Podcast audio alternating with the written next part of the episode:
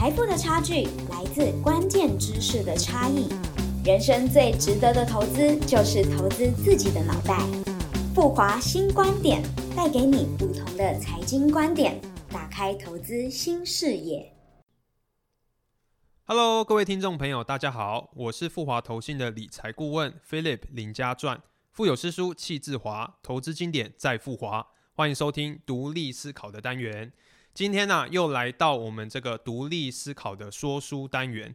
今天要来和大家分享的书，我个人已经看了好几遍了。这就很像以前那种龙翔电影台的电影一样，什么《唐伯虎点秋香》啊，《让子弹飞》啊，《教父》啊，这种经典的电影哦，每一次看的感觉都不一样。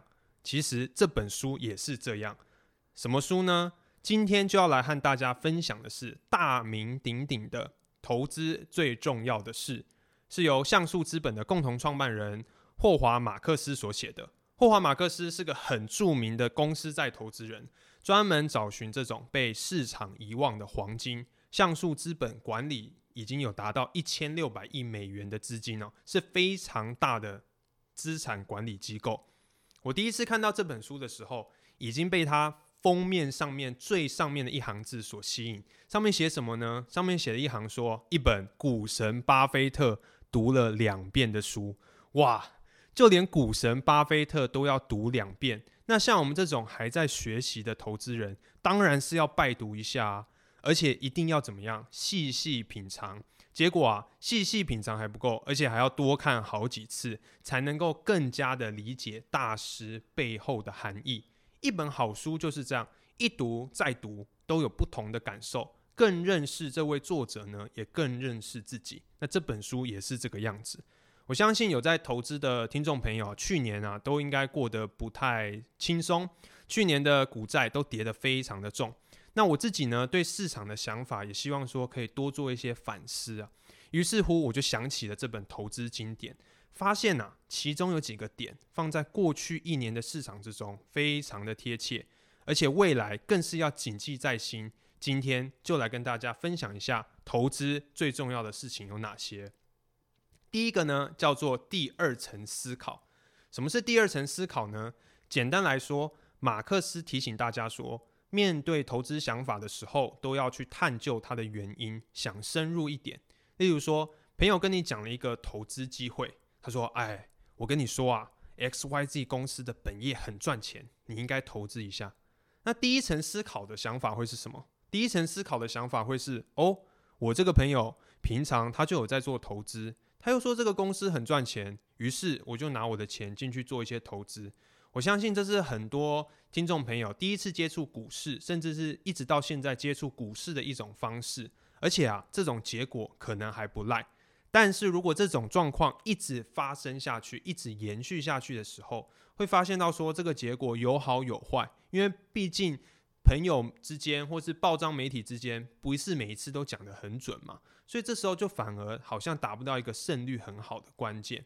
可是这时候，如果你是做到第二层思考的时候，也许你就可以探究的更多，你对自己的决策就更有信心。例如说，你的朋友跟你说这个公司很赚钱。那你也可以探究一下，说，诶，为什么这间公司会赚钱，或是说什么情况之下，我投资这间公司反而还会赔钱，甚至是说我手上都有这笔钱，几万块、几十万块，投资在这只股票上面是最好的吗？有没有其他的可能性？所以经过这个第二层思考，你就会发现到说，从原本的一个想法是这个公司很好，所以股票会赚钱，延伸到更深更广的讨论范畴。反而啊，这可以让你找到更多的投资机会，或者是避免掉很多的投资风险。我相信有读过这本书的听众朋友，对于这个第二层思考一定一点都不陌生。而且啊，常常就觉得说，这就是它里面讲到的第一个关键。但是呢，很不容易做到，尤其是不容易做到的原因是不知道从何下手。这边我就建议大家可以从几个角度试看看。多试几次，这种思考的肌肉就会被训练出来。第一个呢是说探究原因，像是刚刚这个股票的例子，你可以去探究原因，说为什么它这间公司可以这么赚钱？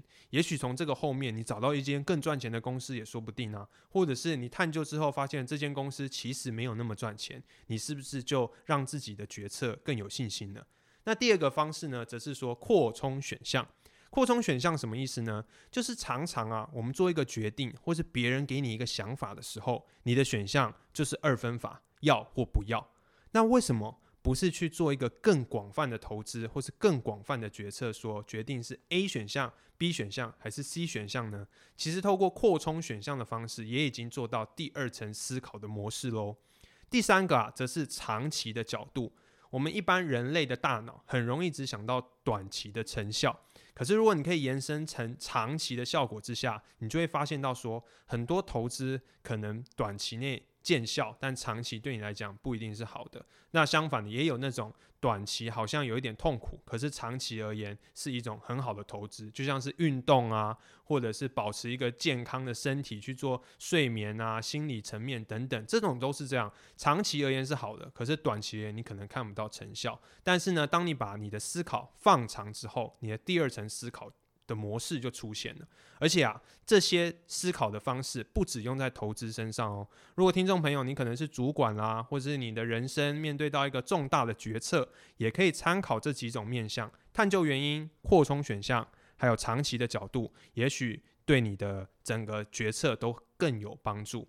好了，讲完第二层思考，那我们接着讲到第二个观点。第二个观点叫做了解现况胜过预测未来。这个作者 Howard Marks 啊，他已经是投资大师了嘛，所以很多记者啊、记者会、投资盛事都会安排他去做演讲。可是呢，常常会有这种 Q&A 的时间，都会问他说关于什么什么的走势啊，请问 Howard Marks 你怎么看？利率走势怎么看？通膨走势怎么看？他常常都会回答说我不知道，而且我希望大家都去回答我不知道。为什么会这么说呢？因为他选择的是去深入了解现在正在发生的事情，诶，这很奇怪啊！为什么不做预测？不是应该就要预测未来，然后抓住这样的投资机会吗？